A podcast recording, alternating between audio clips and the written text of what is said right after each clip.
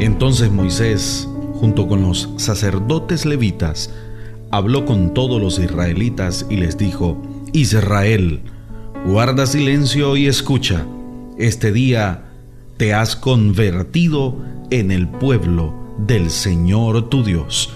Deuteronomio capítulo 27, versículo 9.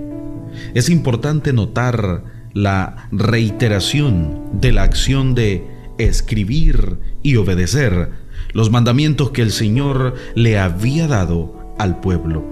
Esto tiene el propósito de dejar bien en claro en el pueblo la necesidad de preservar y practicar los mandamientos que el Señor, por puro amor, ha entregado a la comunidad que avanza hacia la tierra prometida.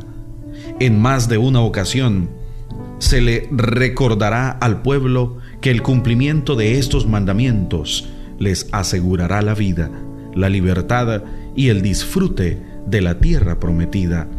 Según el versículo 4, el pueblo debe llevar a cabo en el monte Ebal la ceremonia que ha sido mencionada, pero el Pentateuco samaritano dice que ésta se realizaría en el monte Gesirim y no en el Ebal. Como en Deuteronomio capítulo 11, versículo 29, el monte Gesirim se asocia con la bendición y el Ebal con la maldición. Hay quienes creen que el texto correcto es el del Pentateuco samaritano. Quizá la mención al monte Ebal se deba a que desde allí pueden contemplarse todo el país, por ser la montaña más alta de la región. La orden de hacer silencio procede a algo muy importante que va a ser dicho.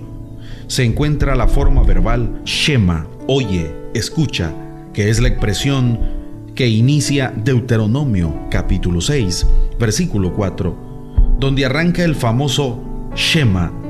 Este es el día en que el pueblo es convocado a rendirle completamente al Señor y a vivir de acorde con la ley que le ha regalado por pura gracia. Esto hace de un Israel un pueblo diferente a cualquier otro pueblo.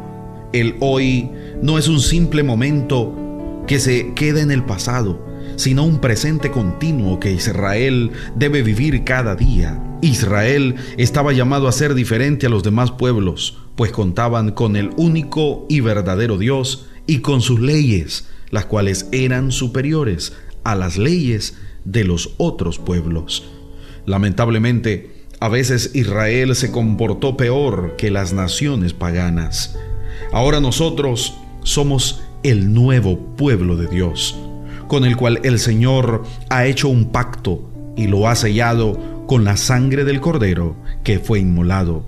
Al reconocer a Jesús como nuestro Señor, nos convertimos en pueblo de Dios. Estamos llamados a vivir continuamente en la voluntad de Dios, a permitir que su palabra renueve nuestro entendimiento y a reconocerlo siempre como soberano de nuestra vida.